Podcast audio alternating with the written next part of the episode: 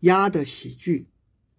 俄国的盲诗人艾罗先科君带了他那六弦琴到北京之后不多久，便向我诉苦说：“寂寞呀，寂寞呀，在沙漠上似的寂寞呀。”这应该是真实的，但在我却未曾感得。我住的久了，入芝兰之室，久而不闻其香，只以为很是攘攘罢了。然而我之所谓嚷嚷，或者也就是他之所谓寂寞吧。我可是觉得在北京仿佛没有春和秋。老于北京的人说，地气北转了，这里在先是没有这么和暖。只是我总以为没有春和秋，冬末和夏初衔接起来，夏才去，冬又开始了。一日就是这冬末夏初的时候，而且是在夜间，我偶尔得了闲暇，去访问爱罗先科君。他一向寓在钟密君的家里。这时一家人都睡了觉了，天下很安静。他独自靠在自己的卧榻上。很高的梅棱在金黄色的长发之间微蹙了，是在他想他旧游之地的缅甸，缅甸的夏夜。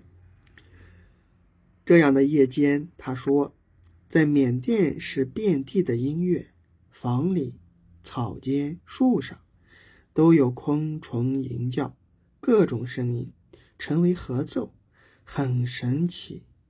其间时时夹着蛇鸣嘶嘶。可是也与重生相和谐。他沉思了，似乎想要追想起那时的情景来。我开不得口。这样奇妙的音乐，我在北京却户未曾听到过。所以，即使如何爱国，也辩护不得。因为他虽然目无所见，耳朵是没有聋的。北京却连蛙鸣也没有。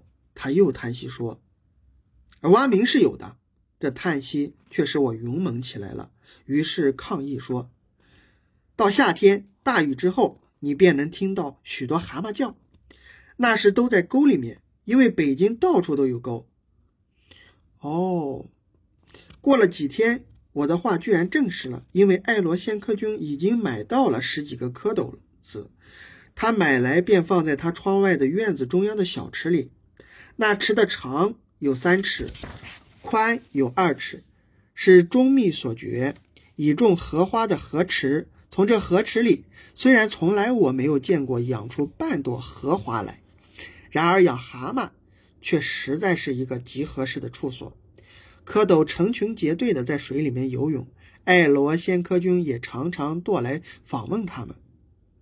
有时候孩子告诉他说：“爱罗仙科先生，他们生了脚了。”他便高兴地微笑着。哦，然而养成迟早的音乐家却只是爱罗先科君的一件事儿。他是向来主张自食其力的，常说女人可以畜牧，男人就应该种田。所以遇到很熟的友人，他便要劝诱他在院子里种白菜，也屡次对钟密夫人劝告，劝伊养蜂、养鸡、养猪、养牛、养骆驼。后来，钟密家里果然有了许多小鸡，满院飞跑，啄完了铺地景的嫩叶，大约也许就是这劝告的结果了。从此，卖小鸡的乡下人也时常来，来一回便买几只，因为小鸡是容易积食发沙，很难得长寿的，而且有一匹还成了爱罗先科君在北京所作唯一的小说《小鸡的悲剧》里的主人公。有一天的上午，那乡下人竟意外的带了带了小鸭来了，羞羞的叫着。但是钟密夫人说不要。爱罗先科君也跑出来，他们就放一个在他两手里，而小鸭便在他两手里羞羞的叫着。